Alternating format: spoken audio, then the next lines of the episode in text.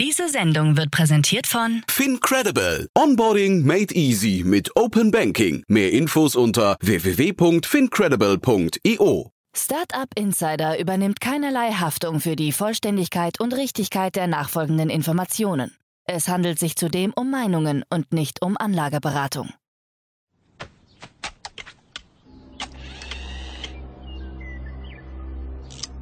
To infinity and beyond!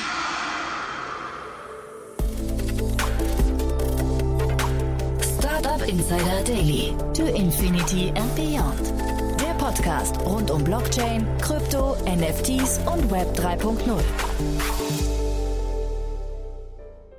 Herzlich willkommen zu To Infinity and Beyond, unser Podcast rund um die Themen Blockchain, Web 3.0, Krypto, NFT, DeFi, Metaverse und alles, was die Wirtschaft von morgen nur so hergibt.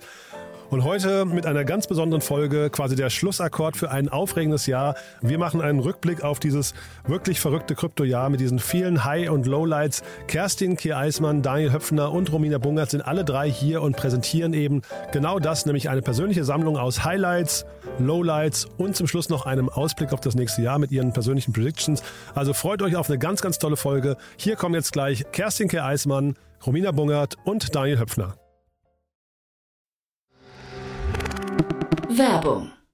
Hi, hier ist Nina aus dem Content-Team von Startup Insider. Vielleicht hast du es ja schon gehört, wir haben endlich neben unserem Hauptkanal Startup Insider nun auch separate Kanäle für unsere verschiedenen Formate eingerichtet. Wenn du zum Beispiel nur unser tägliches Nachrichtenupdate Startup News hören möchtest, kannst du ab jetzt ausschließlich den Startup News Kanal abonnieren. Gleiches gilt für Investments und Exits, Startup Spotlight und alle anderen Formate, die zukünftig kommen werden. Die volle Ladung Startup Insider, also alle Formate, gibt es natürlich weiterhin hier auf dem Hauptkanal. Also, um die einzelnen Kanäle zu abonnieren, besuche jetzt startupinsider.de/slash insider. Wir sehen uns auf deinem Lieblingskanal.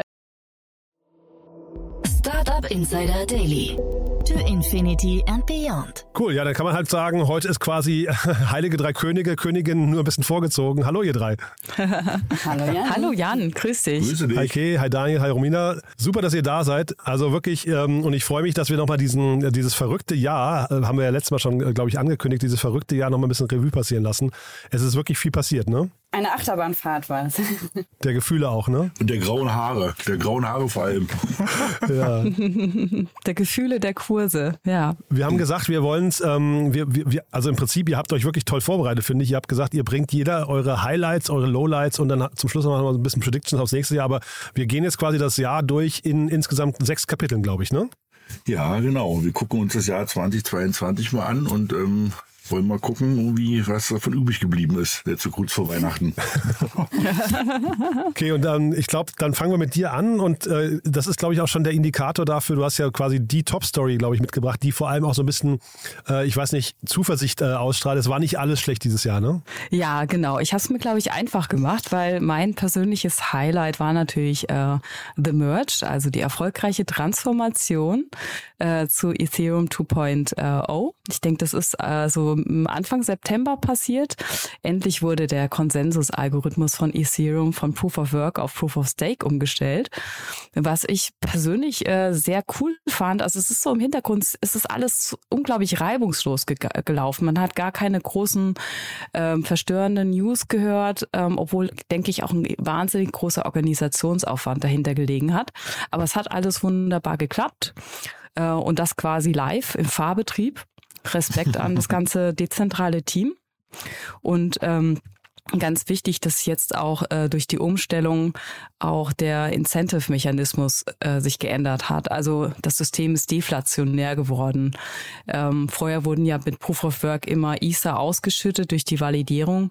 Ähm, und jetzt hat sich das natürlich umgekehrt. Ähm, es ist deflationär geworden, das System, was natürlich auch für diejenigen spannend ist, die ISA halten. Und an der anderen Stelle ist auch ähm, die Chain äh, grüner geworden. Also 99 Prozent weniger CO2 wird ausgestoßen. Das ist, sind, finde ich, schon tolle News.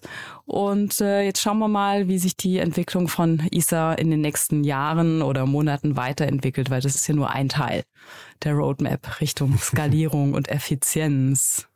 Ja, und es war halt wirklich ein bisschen langweilig, ne? Also wie du schon gesagt hast. Also, ich glaube, ich bin da mir extra einen Wecker gestellt und dann hat sich dann doch früh so ein bisschen verschoben und dann um kurz nach sieben war es gewesen und man guckt auf diesen Bildschirm und dann war einfach die Zahl auf null, also der Countdown und ähm, das Internet ging immer noch, irgendwie die Blockchain funktionierte auch noch. Ja, und dann hat man sich den Kaffee genommen und meinte, okay, gut. Ja. Nächstes Thema. Ja, genau. So, okay. Also hätte äh, Kedig äh, den Merch als Highlight aufgeführt, hätte ich ihn wahrscheinlich selbst genannt. Aber ich glaube, der wird uns auch 2023 noch, ähm, wie sagt man, beschäftigt halten. Denn wir sind ja noch nicht alle Stufen in der Roadmap des Upgrades durch. Ne? Da kommen jetzt noch irgendwie, was war's? The Merge, the Plurge, the Verge, the Search. Aber schief gehen kann nichts mehr, oder?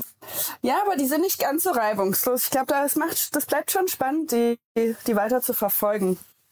Ja, aber das Große war es ja erstmal, muss man trotzdem sagen, oder? Ich meine, es war ja sozusagen so dieses, ich glaube, wo halt auch alle Leute ja so mitreden ähm, im Content oder können, dass sozusagen von dieser Art und Weise, dass bisher eben große Matheformeln ge, ähm, berechnet wurden, damit man eben das berechnet oder diese Blockchain sozusagen äh, den nächsten Block dazu webt, jetzt irgendwie auf einmal auf so einen anderen Mechanismus geht und wie Ikea gesagt hat, ne? Wir sparen, wie war es gewesen, den Strom von Norwegen ein oder was das war als Vergleich? Das war schon, das war schon recht beeindruckend, ne? Also Ja, schon. Äh, Ja, ich glaube auch, das ist eine der massiven äh, Verbesserungen in dem Zusammenhang und auch mit dem EIP 1559 ist jetzt eben auch die Tokens dann geburnt werden, denke ich auch. Ähm, jetzt endlich deflationär zu sein, das hat schon große Vorteile. Was glaubt ihr denn, wann äh, Sharding kommt? Also dann wirklich auch die, die richtige Skalierungsmaschine, der Turbo. Ich glaube, vielleicht, wenn es auch noch ein bisschen mehr Services in dem Bereich gibt und ein bisschen mehr, wie sagt man, wenn man das Ganze observieren kann. Ich glaube, es gibt auch einige Player, die schon in den Startlöchern stehen. Hm. Habt ihr denn nicht erwartet, dass es so reibungslos geht? Oder war eigentlich euer Belief, dass es irgendwie doch knallen wird? Ich war nämlich so hin und her gerissen. Ich hatte eigentlich irgendwie, also bei manche Sache hat ja nun die letzten Jahre auch nicht immer gleich funktioniert beim ersten Mal, ne? Und wurde immer wieder verschoben. Also ich hatte irgendwie, deshalb war auch vielleicht so ein bisschen so diese, bei mir oder auch bei anderen so diese Stimmung, ja, lass mal gucken, ob da wirklich alles glatt läuft. Nein, du hattest ja vorher schon mit Bellatrix und Paris und den einzelnen Stufen konntest du ja nachverfolgen, wie viel Prozent des Netzwerks mitgegangen sind. Ich glaube, da war ich schon hoffnungsvoll oder da konnte man das schon absehen, dass ja auch dann in der fin im finalen Merge ähm, ja viele Validator mitnehmen können. Ich halte aber zum Beispiel gehofft, dass der Merge einen höheren eine höhere Auswirkung auf äh, den Ethereum-Preis hat. Aber als es dann gleichzeitig noch die News der SEC gab, dass sie jetzt unter Proof of Stake natürlich ähm, sich genauer äh, anschauen, ob ähm, Ethereum jetzt im Sinne des, ähm, wie sagt man, dass es eine Lending Activity ist, dann das war da, glaube ich, wieder so ein Preisdrücker. Ein Stimmungskiller. Das ist ja schade. Ja, ja, haben wir nicht gebraucht. Jetzt, wo die Stimmung gerade schon ein bisschen runtergeht, wie, okay, dann gehen wir mal zu deinem Lowlight vielleicht. Ne? Ja, juhu, genau. Ich setze nochmal richtig einen drauf nach unten. Also das Lowlight für mich war eigentlich schon dass, dass das ganze Jahr war so im, im Sinne der, der Hacks. Ne? Wir hatten unglaublich viele Angriffe auf verschiedene Systeme äh, innerhalb der Web3-Welt und ähm, ich habe das mal nachgeschaut. Also der Total Value Hacked, der erfolgt ist, lag bei rund 5 Milliarden US-Dollar. Und äh, die größte Achillesferse hier bilden diese sogenannten Bridges, wo du einfach äh, Vermögenswerte von einer Blockchain auf eine andere, andere übertragen kannst, gerade bei Decentralized Finance. Und ähm, hier ist auch das genau passiert. Also rund die Hälfte aller gestohlenen Kryptoassets sind ähm, es sind in dieser Schwachstelle passiert, also in der Bridge, wo du dann auch schon wirklich so ein Honeypot hast, wo die Hacker sehen, wow, da ist jetzt ganz, ganz, ganz viel Liquidität in dem Smart Contract, ähm, da ist viel passiert und äh, gerade zu nennen ist hier die Roning Bridge von Axie Infinity, die gehackt wurde und auch die Wormhole Bridge. Und ähm, da muss einfach was passieren.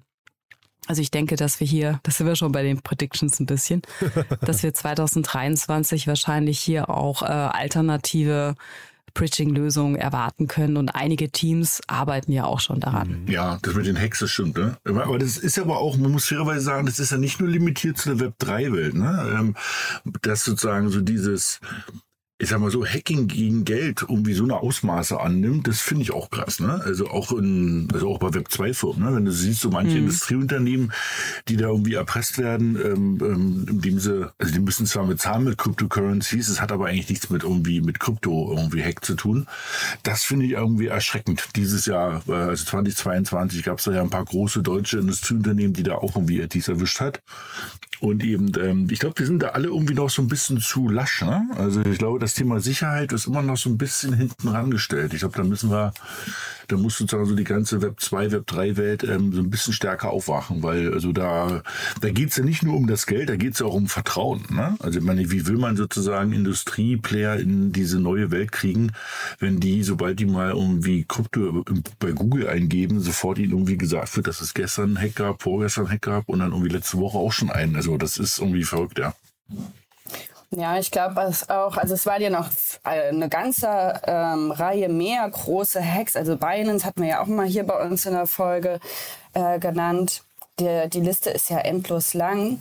Ähm, und ich glaube, es betrifft eben alle Bridges, die so ein Single Point of Failure eigentlich am Ende darstellen. Und dass wir vielleicht der Industrie auch noch ein bisschen mehr Aktivitäten um die gemeinsame und gegenseitige Besicherung von Blockchains oder von Projekten haben, die von mehreren Akteuren genutzt werden. Also das sind zum Beispiel gerade ähm, Gespräche oder so kleine Formationen, die ich beobachte. Akala gab es ja auch den Hack und es war zum Beispiel ein Fall, der hätte vielleicht vorgebeugt werden können, wenn eben mehr, mehr Wissen in diesem Auditing, ähm, mehr Köpfe involviert worden mhm. wären und nicht nur einzelne Audit-Firms. Ich finde ja in so einem Kontext auch schön, es gibt ja auch zahlreiche Fälle, wo versehentlich von innen heraus quasi einfach äh, zu große Beträge fehlüberwiesen wurden. Ne? Also quasi ist kein genau. Hack, aber es ist trotzdem viel, viel Geld verloren gegangen. Ich glaube, Crypto.com hat da irgendwie 400 Millionen oder so äh, versehentlich überwiesen. Ich glaube, ne? bei Akala war es auch ein Dezimalstellenfehler, der dann am Ende dafür geführt hat, dass mehr gemintet wurde als ähm, an Collateral hinterlegt wurde. Schon, schon sehr spannend. Also vielleicht finden wir auch äh, im neuen Jahr noch mehr Smart Contract Auditing Firmen oder einfach, dass man bei den Bridges noch mehr auf die Due Diligence achtet mhm. oder in Richtung Zero Knowledge Proof mehr macht in die Richtung, also Verschleierung auch der Daten. Aber stell dir vor, du machst früher wieder ein Wallet auf und siehst dann irgendwie 400 Millionen drauf. und ich glaube, die rechtliche Situation Heuriger. ist da ja nicht, nicht ganz klar. Ne? Also da, da gab es ja jetzt zumindest in Australien diese eine Frau, die gesagt hat, ich behalte das alles. Ne? Ich glaube, das waren ja diese 10 Millionen. Ja, ja. Mhm. ja ne? Dieses, ähm, wenn es einmal dir ist, ist es dir. Also das, ja. Was würdet ihr machen? Ach, du, ich, ja, ich glaube, das wäre dann die letzte Sendung von dem Podcast hier. Ja. Du, ich glaube, ich würde dann so, da gibt es einen ganz neuen Autoresponder. Ich ja. bin nicht mehr erreichbar. ja, du, dann aber lass es Bahama, weitergehen. Auf den Bahamas gibt es jetzt auch günstige ja, Wohnungen. Ja, ja, Bahamas, genau. Kommen wir gleich noch zu. Ne? Ähm, aber lass uns weitergehen. Romina, ne? du hast auch Highlights und Lowlights mitgebracht. Ja, ähm, also genau, ergänzend zu dem, was schon genannt wurde, was ich auch so unterschreiben kann, ähm, fand ich dieses Jahr bemerkenswert, dass wir einen Player beobachten konnten, der sich als dezentrale Notenbank etabliert, nämlich MakerDAO. Ähm, kennen wir ja als Stablecoin-Provider, dass man dort eben in der Vergangenheit ähm, gegen ähm, Ethereum Collateral dann eben den Stablecoin DAI minten konnte. Und mittlerweile ist, was MakerDAO im Hintergrund macht, noch viel diverser geworden.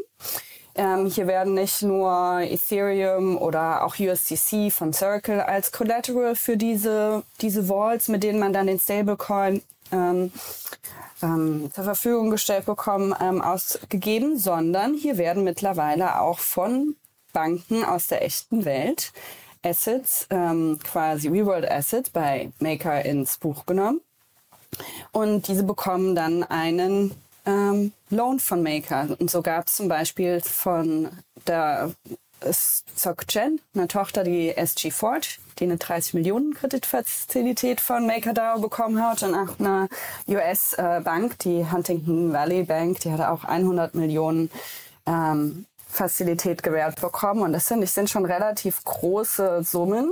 Und hier sehen wir, TradFi-Player nutzen Krypto-Player, um ihre Assets zu refinanzieren und ihre Kunden ähm, besser bedienen zu können, beziehungsweise skalieren zu können. Und das finde ich schon herausragend. Hätte ich Ja. letztes Jahr noch nicht erwartet. Das war schon ein historischer Moment. Äh, und ich meine, die Societe Generale ist jetzt auch nicht so wahnsinnig bekannt für Innovation. Oder vielleicht habe ich sie einfach die letzten Jahre unterschätzt, aber dass sie sich äh, sozusagen Geld leihen von äh, Maker, ähm, das, also, das muss man sich zweimal nochmal auf den Notizzettel, glaube ich, schreiben. Ja. das war ja ganz spannend. Ne? Die haben doch so ein ähm, Immobilien ähm, ähm, überschrieben. Ne? Und dafür haben die dann sozusagen ähm, diese, diesen DAI-Token bekommen. Also da bin ich auch gespannt, was das bedeutet. Ne? Also ich meine, das Interessante ist ja, dass die, ich sag mal, alten Banken, die können ja, ne, also wie unser Wirtschaftssystem nun mal funktioniert, Geldschöpfung machen. Das heißt, die, die können sozusagen Geld kreieren. Die neuen Banken machen das ja nicht, also dürfen das nicht, sowas wie Maker oder so.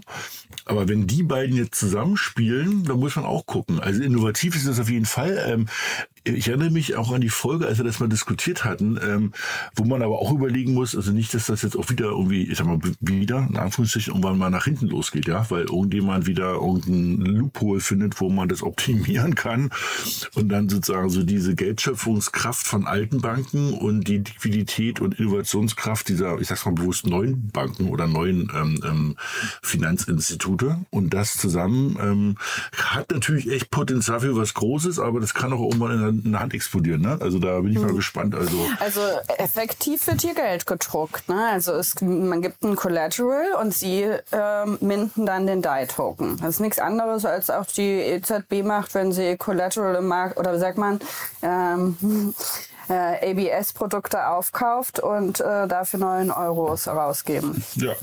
Also das ist deshalb gleich. Also das ist schon echt spannend, ne? Und eben ähm, der Witz war doch gewesen, dass SG, also hier, also Society General sozusagen dann bei der eigenen Tochter wieder ähm, ein Darlehen genommen hat, ne? Und ähm, ich glaube, die DAI-Token als Sicherheit hinterlegt hat. Also wo du sagtest, jetzt wird's lustig. Also die hatten die standen so im Kreis sozusagen, ne? Also ja, nee, es gab, ich glaube, die, die Tochter der SocGen, die SG Forge, hat quasi den Token, die sie bei Maker als Collateral hinterlegt hat, dafür. Ähm, der wird wahrscheinlich für die SG, SG Forge so für den Zweck strukturiert sein. Jetzt wahrscheinlich, also ich würde jetzt mal annehmen, dass das kein gelisteter Token irgendwann wird, sondern nur zu diesem Zweck strukturiert wurde. Aber ich glaube, dass diese, ähm, ja, dass Blockchain in Zukunft noch viel mehr für Verbriefungen und strukturierte Produkte genutzt wird. Und äh, nachdem jetzt auch Vitalik Buterin darüber gepostet hat, wie Verbriefungen im Kontext von Stablecoins äh, eingesetzt werden, glaube ich, wird äh, nächstes Jahr alle Augen auf diesen Bereich. Ja. Aber wir Deutschen sind wir nicht dabei, oder? Oder kennt ihr irgendeine deutsche Bank, die da mitspielt? Mm, Ich glaube, es hat noch keine deutsche Bank was abgerufen. Aber ähm, ich weiß, dass, also zum Beispiel bei Centrifuge haben wir ja auch ähm, gemeinsam, also haben wir MakerDAO als Senior Investor in den Pools. Ähm, also das sind ja auch Reward Assets, in die sie über unsere Pools investieren. Und da sind auch ähm, ähm, wie sagt man, ähm, Herausgeber, die im, mit anderen deutschen Bankenplayern im Hintergrund zusammenarbeiten. Aber das sind nicht die, die Treiber für die, diese SPVs oder die Pools. Vielleicht sehen wir bald noch ein paar mehr. Dann lass uns vielleicht mal weiterhoppen. Ähm, du hast ja auch jetzt, ich glaube, jetzt wird's politisch, ne, kann man sagen, bei deinem Lowlight. Ja, genau. Also was ich äh, schade fand, war, dass im Zusammenhang mit ähm, ja, der OFAC-Entscheidung, den Tornado Cash Open Source Code zu sanktionieren, ähm, auch ein Entwickler des, dieses Open Source Protokolls in den Niederlanden verhaftet wurde. Und zwar gar nicht mal, weil es ein direktes Gesuch aus Amerika gab, für, für einen Haftbefehl, äh, sondern nur basierend auf der Entscheidung, dass die US Treasury diese Counterparty ähm, auf die Sanktionsliste aufnimmt und dann äh, die Niederlanden sich aufgrund von Flucht, äh, der Vermutung der Fluchtgefahr ähm, ja, einen Open Source Entwickler verhaften. Und das glaube ich, das ist rechtsphilosophisch nicht ganz eindeutig, was da die richtige Entscheidung ist. Und ich äh, wäre eher pro Open Source. Ja, das fand ich bedauerlich. Ja, also ich finde es auch, also bedauerlich ist, ist ja mindestens, ne? Also ich finde es halt auch echt bedenklich, weil wenn du dann sagst, eben eine Open Source Software, die für jeden verfügbar ist im Netz und ab einem gewissen Punkt wird sie kriminell, also oder die Entwicklung daran wird irgendwann kriminell, da muss man halt echt überlegen, was es bedeutet, ja. Also ähm, wenn man eben ähm, was damit macht, was illegal ist, okay, das ist nochmal was anderes, ne? Aber sozusagen ein Entwickler, der an einer Open Source Lösung, die halt irgendwie auf GitHub einfach verfügbar ist, ähm, zu verhaften, weil man sagt, er hat an einer Open Source Software mitgewirkt, puh, das wird also auch mhm. irgendwann sehr dünnes Eis, ja, weil du dich natürlich fragst, ähm, wo beginnt das und wo hört das auf, ja? Also ja, du könntest ja dann auch weiter sagen, so das Internet ist ja auch ein Open Source Protokoll und da passiert ja auch viel Schindluder damit. Ja. Ähm, müsstest du jetzt eigentlich auch in die Vergangenheit reinschauen, gucken, wer hat das Internetprotokoll mitentwickelt. Mhm. Also höchst äh, genau. kritisch zu äh, äh, bewerten an der Stelle. Das war jetzt vor einigen Monaten schon, ne? Oder also ist das noch der aktuelle Stand, ähm, dass der Verhaft wurde jetzt sogar entschieden, dass er länger an Untersuchungshaft Ach, bleiben muss. Ach, ja, nach, nach, dem F, nach der FTX-Verhaftung von SBF ähm, wurde, de, wurde der Untersuchungshaft für ihn ähm, verlängert. Mhm.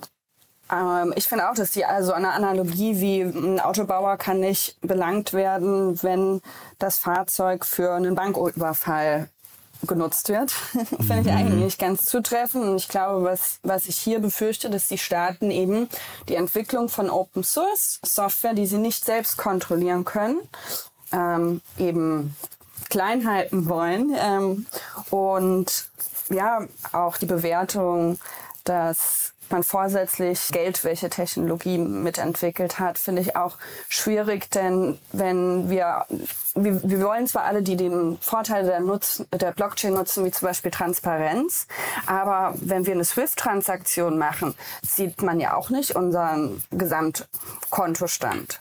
Also da haben wir ja mhm. auch eine gewisse Data Privacy.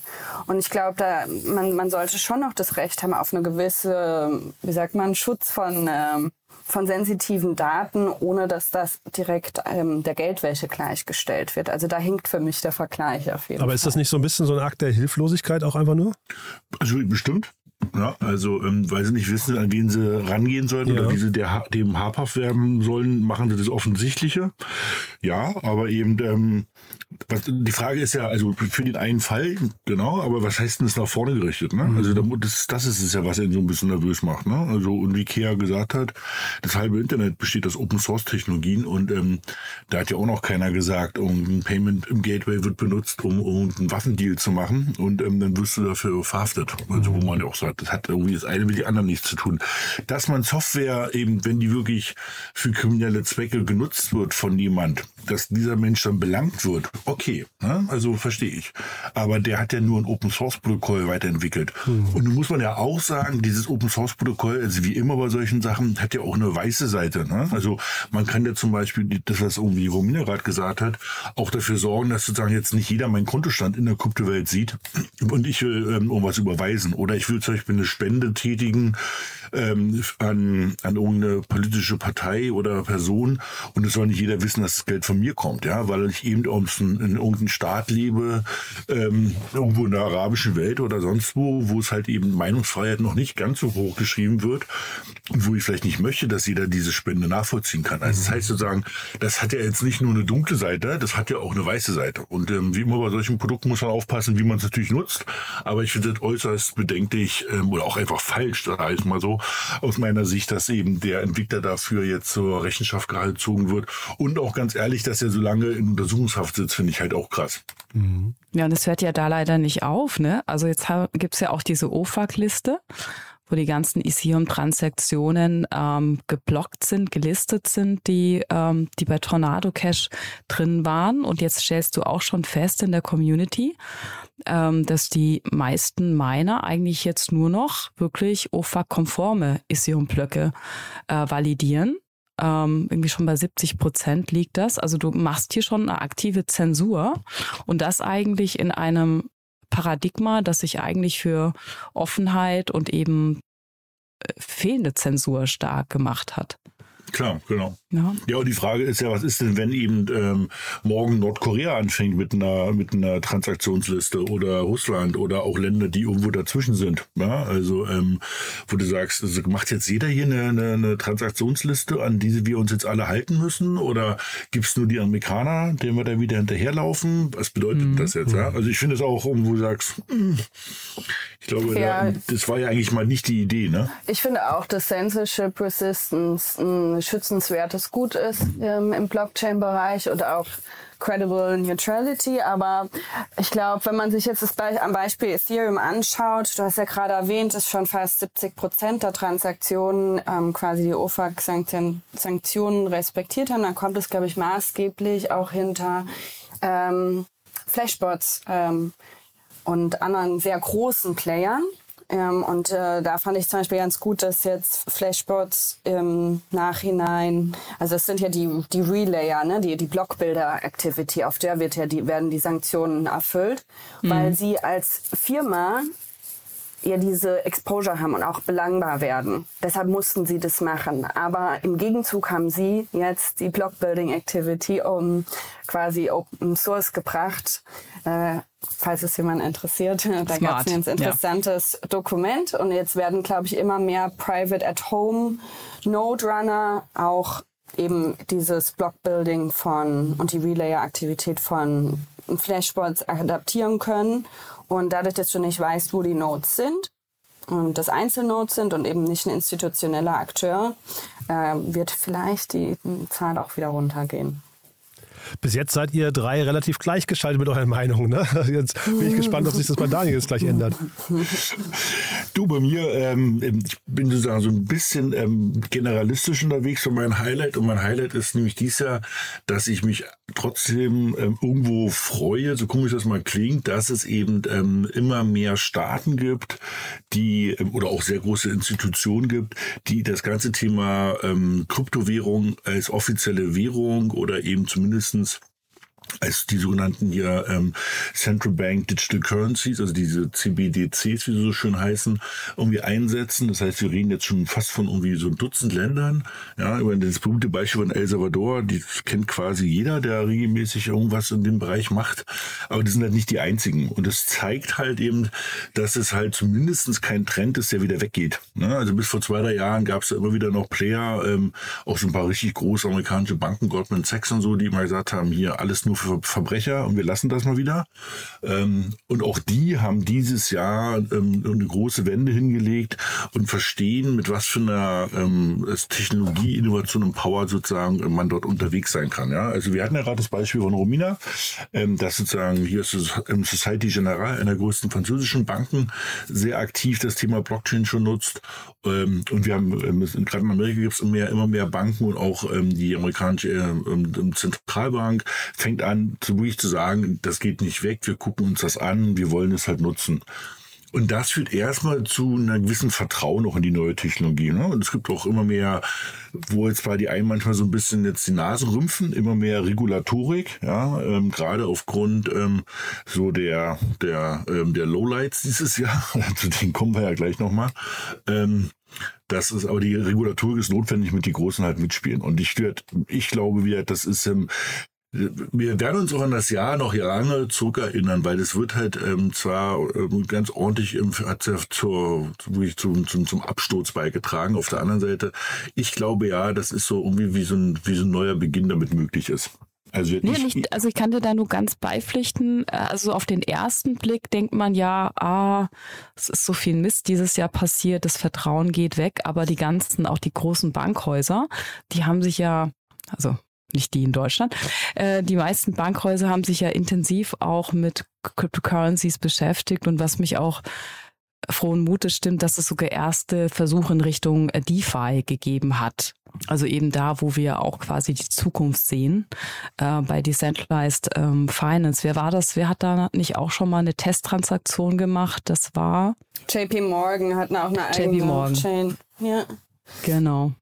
Das war doch vor kurzem erst, ne? Die hat doch da irgendwie vor kurzem mal irgendwie so eine ähm, Transaktion innerhalb irgendwie zwei, drei asiatischer Staaten und ähm, das hat ja wohl alles so funktioniert, wie sie es wollten, ja. Ja. ja, und jetzt auch die, m, diese Woche oder war es letzte Woche, wo ähm, PayPal announced hat, eine Metamask-Integration zu machen. Da haben wir ja auch schon Ja. noch mehr Adoption aus dem Financial Services-Bereich. Genau, und deshalb auch, also ich springe mal gleich in meinen Lowlight. Ähm, und das ist ein Thema, was wir, glaube ich, dieses Jahr schon ein paar Mal diskutiert hatten. Das ist leider eben das ganze Thema, ähm, also man muss es einfach auch so nennen, den Betrug um FTX. Ja, am Anfang hatten wir ja noch überlegt, was ist das hier eigentlich? Ähm, aber jetzt so mit einem gewissen Abstand, also zur Erinnerung, das ist jetzt knapp sechs Wochen her. Ja, das war irgendwie, glaube ich, am 5., 6. November, ähm, wo sozusagen sich dann rausgestellt hat, dass einer der größten Börsen, ähm, die FTX ähm, Exchange, ähm, also einfach wirklich mit Betrug Kundengelder ähm, ähm, genutzt hat, um eben die Löcher von einer Tochtergesellschaft von Alameda Research zu stopfen und teilweise wilde Spekulationen zu machen. Und ähm, das ist einfach hochgradig kriminell. Und ähm, wir hatten ja vorhin schon gesagt, irgendwie auf den Bahamas wären Häuser frei, ja, weil die, die saßen offiziell auf den Bahamas, aber jetzt greifen da wohl auch irgendwie die ganzen Jurisprudenz, irgendwie die Amerikaner und jetzt muss man mal gucken, ob da irgendwie noch Geld zu retten ist. Also ähm, es tut mir leid um jeden Euro, der von irgendwelchen Privatpersonen ähm, oder Firmen dort irgendwie wirklich äh, äh, missbraucht wurde oder geklaut wurde.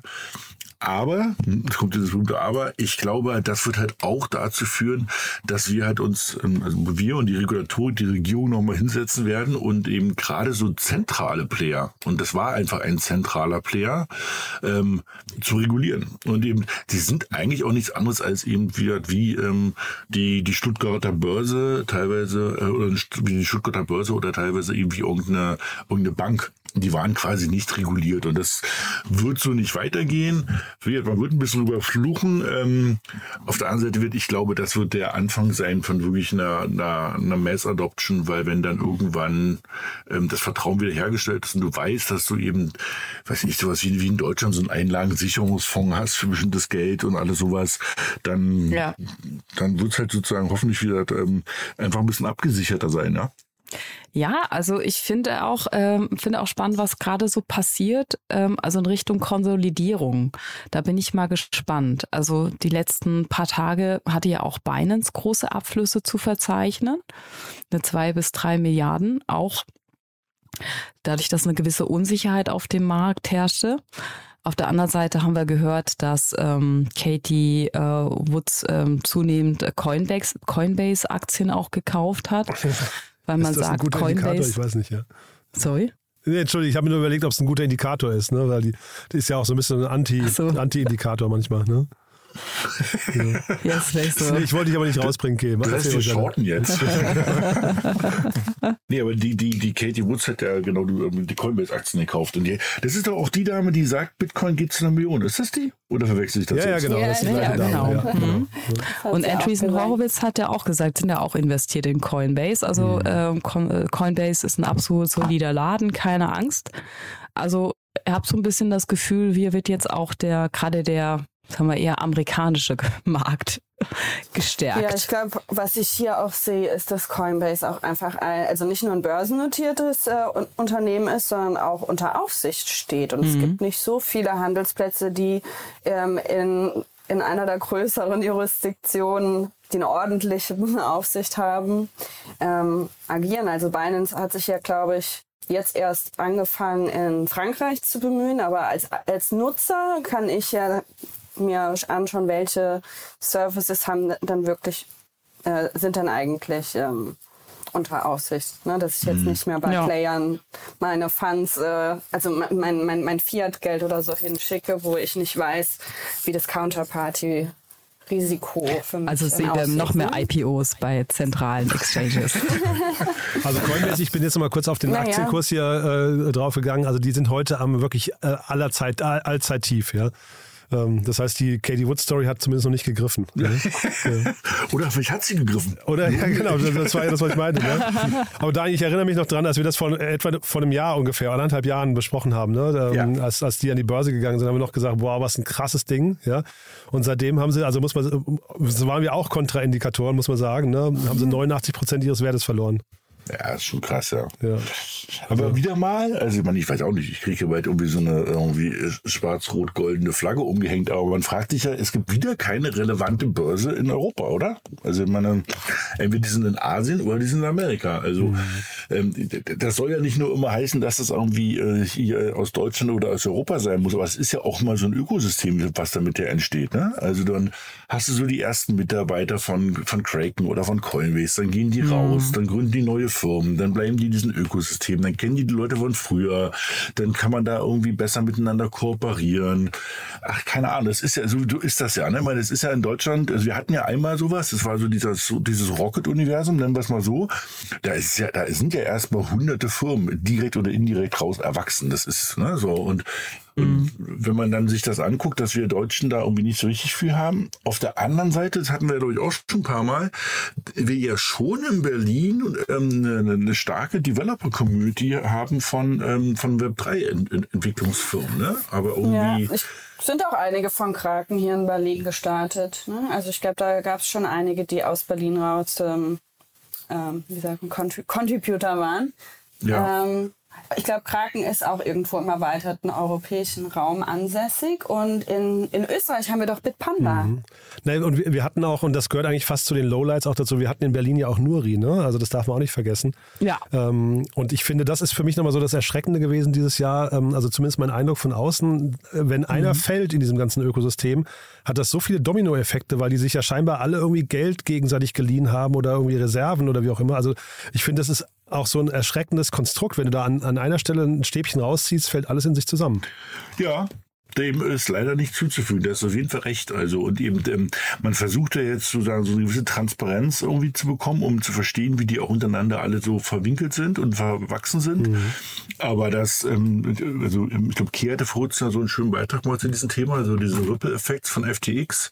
Ähm, und wir hatten es ja auch beide schon mal diskutiert, wo wir gesagt haben, da werden noch ganze Filme und Serien dazu entstehen, weil du siehst, wie die halt, also wie viel da ähm, gefallen sind. Allein ähm, eine Kide, wo kannst du mich jetzt mal kurz helfen? Also ähm, Alameda Research ist pleite gegangen, ne? Also FTX ist pleite gegangen, Alameda Research ist pleite gegangen. Ähm, danach kamen ähm, Schwierigkeiten bei was war das? Genesis. Genesis, genau. Ne? Ähm, also wir, haben riesengroße Player. Wie hieß dieses BlockFi? BlockFi? BlockFi, genau. Ja, irgendwie- Gemini hat gewackelt, selbst äh, Grayscale hat gewackelt. Also Genau. ähm, und die- dahinter die die große Digital Currency Group. Also schon. Schon irre, ähm, ne? Ja. Und das ist schon krass, ne? Und wir hatten es ja Anfang des Jahres, also das haben wir ja sozusagen, äh, also nicht noch ein Lowlight aufgenommen, aber wir hatten ja diesen, diesen Terra Luna Crash, ne? Also wo sozusagen zumindest mit nicht so viel krimineller Energie, sondern da war es halt wirklich teilweise, ähm, naja, wie soll man sagen, Fehler am System. Ähm, ähm, dieser synthetische, also dieser nicht ganz mit ähm, 100% gedeckte Stablecoin ähm, sozusagen, der dann irgendwie kollabiert ist.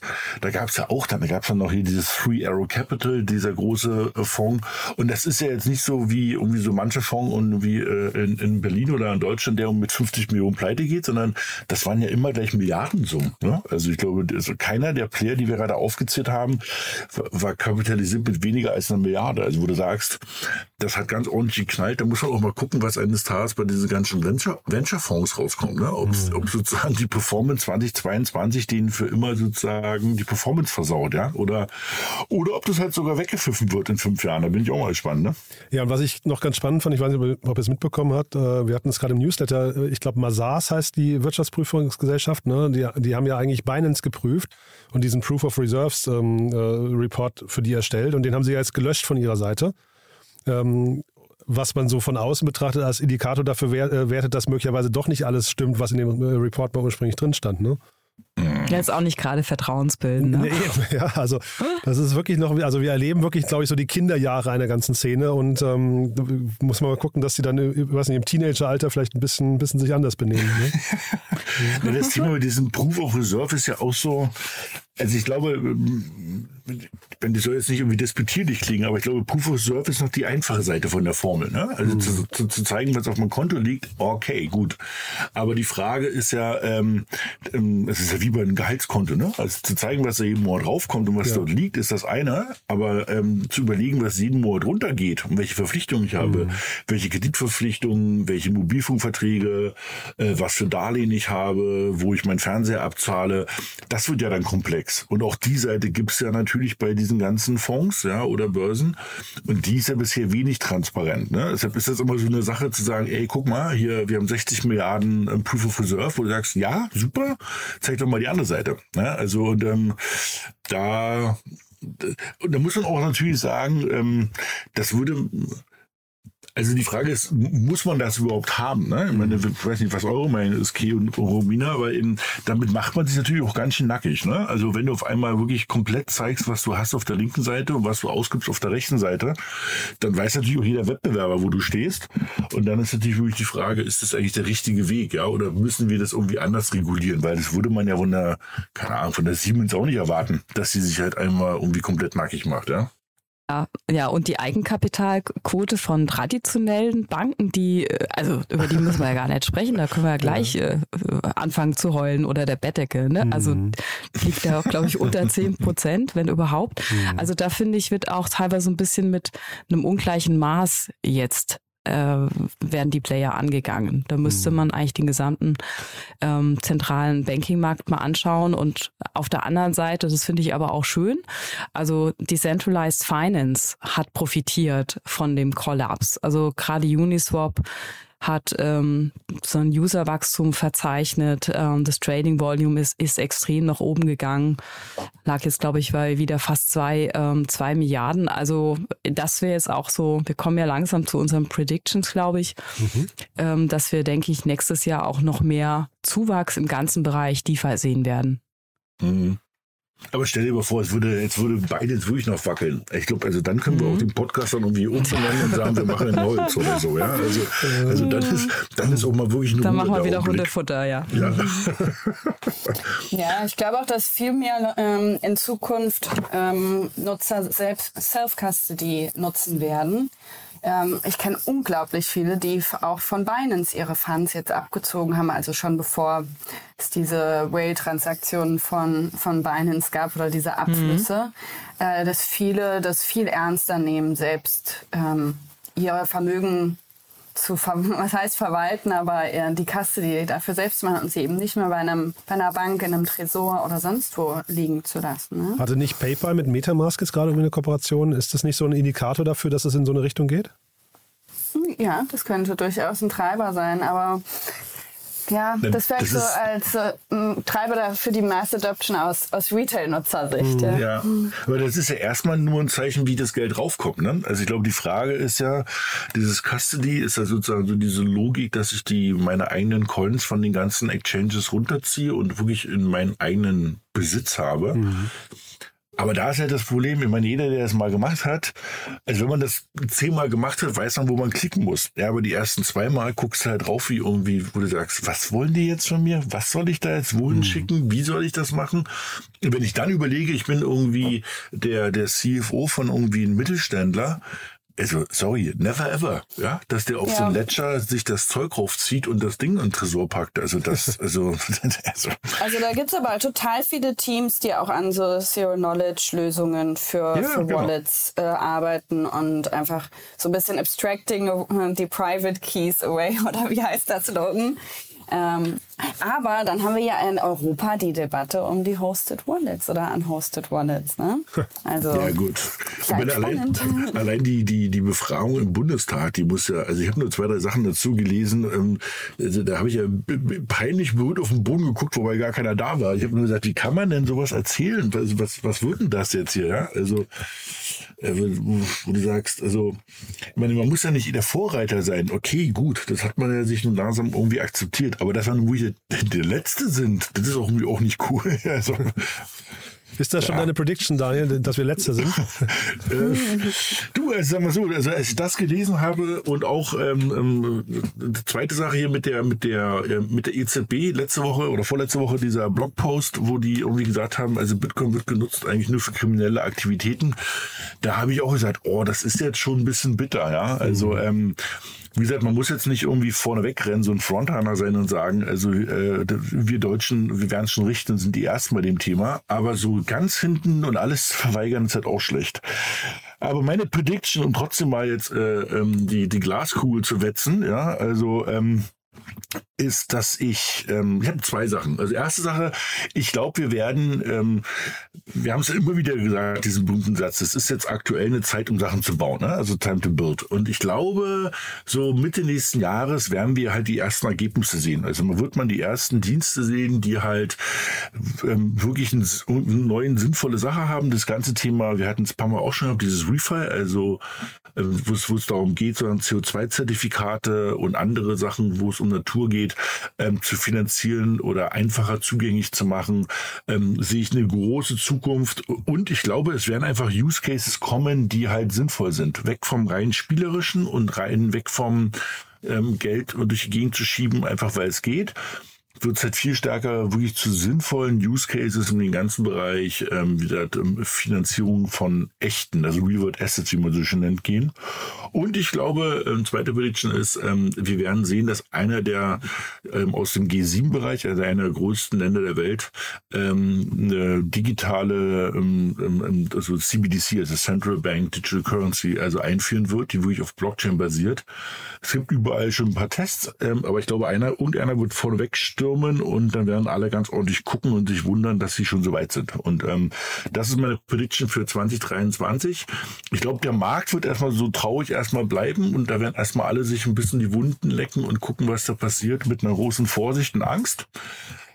Aber ähm, ich bin trotzdem guter Dinge, dass äh, so coole Use Cases kommen werden, weil die Technologie wird nicht mehr weggehen. Das ist eigentlich die perfekte Überleitung für meine Prediction. Danke dir, Daniel. also ich denke auch, dass wir im neuen Jahr neue Killer-Applikationen sehen im Bereich ähm, Decentralized Science, also Wissenschaft. Also wo es nicht nur um das Trading oder Financials geht, sondern auch hier in dem ganzen Wissenschaftsbereich hast du wahnsinnig Ineffizienzen. Ähm, das Verlagswesen ist unglaublich outdated und gleichzeitig nehmen die absurde Margen von bis zu 40 Prozent. Das muss man sich mal vorstellen. Das ist also gewaltiger als Amazon. Und für Forscher ist es eigentlich immer schwieriger, an Funding zu bekommen, ihre, ihre Studien zu veröffentlichen oder auch an ähm, Daten heranzukommen, um ihre Forschung weiterzutreiben.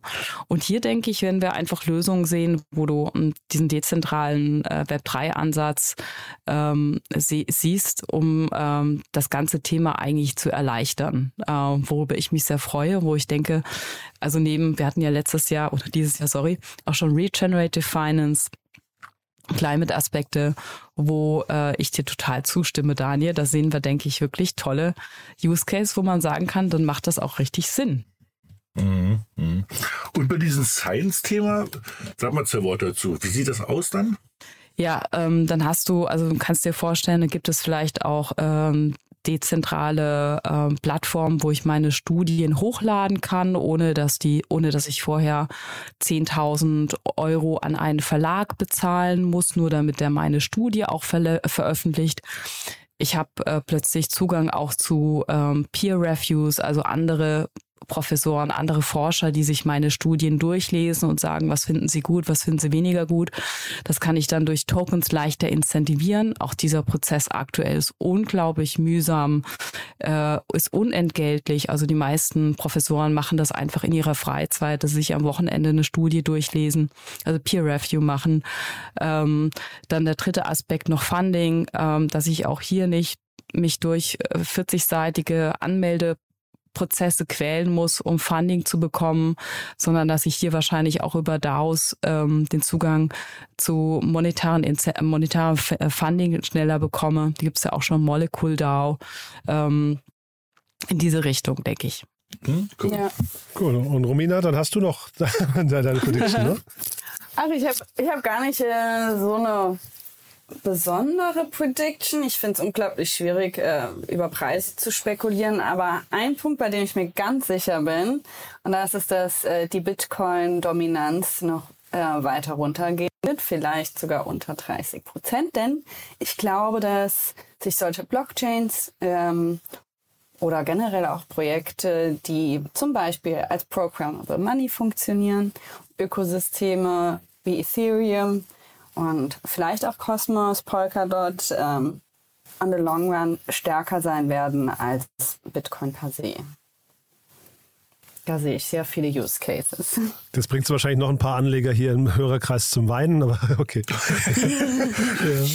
Genau, no financial bleiben. advice. Ja. Aber ich denke, dass hier Bitcoin weniger Bedeutung in Zukunft. Aber da rennen natürlich trotzdem erstmal die Leute noch die Bitcoin hinterher. Ne? Das ist natürlich immer noch irgendwo so, wo ich glaube, wenn du jemand auf der Straße fragst, was ist Krypto oder was ist Web 3 oder was ist Krypto, glaube ich, dann wird zuerst kommen Bitcoin. Ne? Also ich bin gespannt. Ich meine, man hat ja immer noch das Gefühl, dass die, die ganze Sache immer noch von, von, vom, auch vom Kurs, vom Bitcoin-Kurs so gesteuert wird. Ne? Also wenn der nach oben geht, gehen die anderen Sachen nach oben. Wenn der nach unten geht, gehen die anderen Sachen nach unten.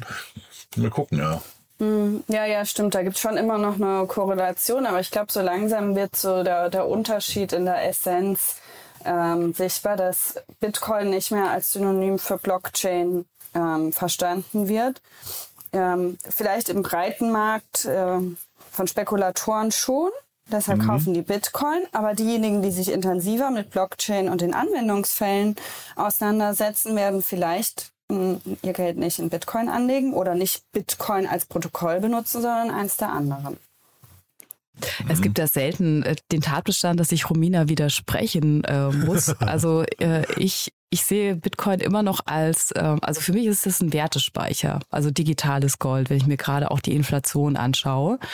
Und ich finde nach wie vor auch die Tokenomics äh, von Bitcoin, also das White Paper immer noch sagenhaft, ähm, dass es ungleich bei vielen anderen Smart Contract Blockchains es nie ein ICO gegeben hat. Also alle Coins, alle Bitcoins, die gemeint wurden, äh, wurden organisch äh, gemeint, also einfach durch die Validierung der Blockchain.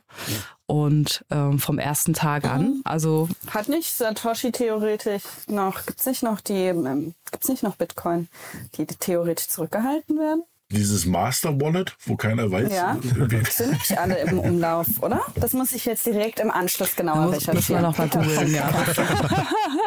also ich, ich, werde über, ich weiß jetzt, was ich über Weihnachten machen werde. Ne, in der Aber das ist zumindest ein Thema, wo man relativ gut einfach mal eine, mal eine schöne Weihnachtswette ab, abgeben kann. Ne? Also ist die Dominanz von Bitcoin ja. heute in einem Jahr geringer oder höher? Äh, da ich ja nur Zuschauer bin, kann ich nur gewinnen. Super. Ja. Also ich habe Bitcoin noch für keine einzige Transaktion gebraucht. Das mache ich bei Polygon oder sonst wo, aber ja, dafür brauche ich Bitcoin nicht. Hm. Ja. Ja, sehr, sehr spannend. Also man merkt gerade, ihr seid noch gut gelaunt. Das heißt, das Jahr war zwar, hat hier und da ein paar, paar Downs gehabt, aber unterm Strich war es trotzdem okay, ne? Sind wir drei Optimisten. ja. Es kann aber trotzdem nur besser werden, wahrscheinlich im nächsten Jahr. Also ich wollte gerade sagen, also, ja. meine, also, viel schlechter soll es nicht werden. Also ja. glaub mir. Ich hatte ja. irgendwie, also vor FTX habe ich schon gesagt, oh Gott, das reicht für dieses Jahr. Und dann kam das Debakel um FTX und sagte, ey, und als ich letzte Woche das mit Binance losging, also, also jetzt reicht jetzt irgendwie. Äh, Twitter abschalten. Habe ich gerade, nee, ich habe gerade gedacht, nicht, dass jetzt zwischen den Jahren noch Binance kippt. Ich glaube, dann wäre das Jahr so richtig kaputt, ne? Sag nicht sowas. Auf damit. ja, also. Ja, vielleicht, wenn, wenn Elon Twitter abschaltet, würden sich vielleicht wirklich einige wieder beruhigen. ja, das ist wahr, ja, das stimmt. Tja, und den Dogecoin haben wir gar nicht erwähnt, ne? aber na gut, das, das sparen wir uns dann fürs nächste Jahr. Also ihr drei, es hat mir wirklich großen Spaß gemacht. War ein tolles Jahr mit euch, muss ich sagen. Also mir, aus meiner Sicht war es ein tolles Jahr. Ne? Ähm, ich ich habe aber auch wirklich mit Krypto ansonsten, ich, also ich bin nicht, nicht ähm, meine Laune hängt nicht am Wertverlust des Kryptos, ja, oder am, am Wertgewinn. Also hat mir wirklich großen Spaß gemacht. Danke, dass ihr da wart. Kommt gut über die Weihnachtstage und dann sprechen wir uns im neuen Jahr. Ja, genau. Auch. Frohe Feiertage. Frohe Feiertage. Frohe Feiertage. Bis zum nächsten Jahr. Habt eine gute Zeit, kommt gut rüber. Einen gesunden Rutsch, wie man so schön sagt. Dann, genau. Ne? Also, bis dann. Alles ja? Gute. Tschüss. Tschüss. Tschüss. Tschüss. Werbung. Hi, hier ist Moritz, Marketing und Growth Manager bei Startup Insider. Wenn du über die verschiedensten Themen immer auf dem neuesten Stand sein möchtest, dann empfehle ich dir auf jeden Fall unsere Newsletter auszuprobieren. Von unserem täglichen Morning Briefing Startup Insider Daily zu unseren themenspezifischen Newslettern wie Krypto und Web3, Investments und Exits oder KI Kompakt bist du mit unseren Newslettern immer top informiert. Falls du interessiert bist, kannst du dich jetzt ganz einfach kostenlos anmelden und zwar unter startupinsider.de/slash insider. Startup Insider Daily to Infinity and Beyond. Der Expertendialog mit Daniel Höpfner und Kerstin Eismann rund ums Thema Krypto, Blockchain und Web 3.0. So, das war's mit To Infinity and Beyond für dieses Jahr. Ich hoffe, es hat euch wieder Spaß gemacht. Ich fand's großartig. Nochmal ein toller Schlussakkord und ich finde auch ein fantastisches Resümee. Also ich hoffe, wir haben euch eine kurzweilige Stunde präsentieren können. Mir hat's auf jeden Fall, wie gesagt, großen Spaß gemacht. Wenn euch das auch so geht, empfehlt diesen Podcast doch gerne weiter. Wir freuen uns hier immer über neue Hörerinnen und Hörer. Dafür ganz, ganz herzlichen Dank an euch und falls wir uns vorher nicht mehr hören, euch ein wundervolles Weihnachtsfest. Zwischen den Jahren kommen hier tolle Sonderfolgen mit weiteren Rückblicken aus den Bereichen Wirtschaft, Politik, Impact, VC und Börse. Also wir haben tolle Gäste, wirklich ein, die Creme de la Creme der deutschen VC und Startup-Szene sind hier zu Gast. Freut euch also entsprechend auf tolle Sonderfolgen. Bis dahin erstmal alles Gute und bleibt gesund. Ciao, ciao.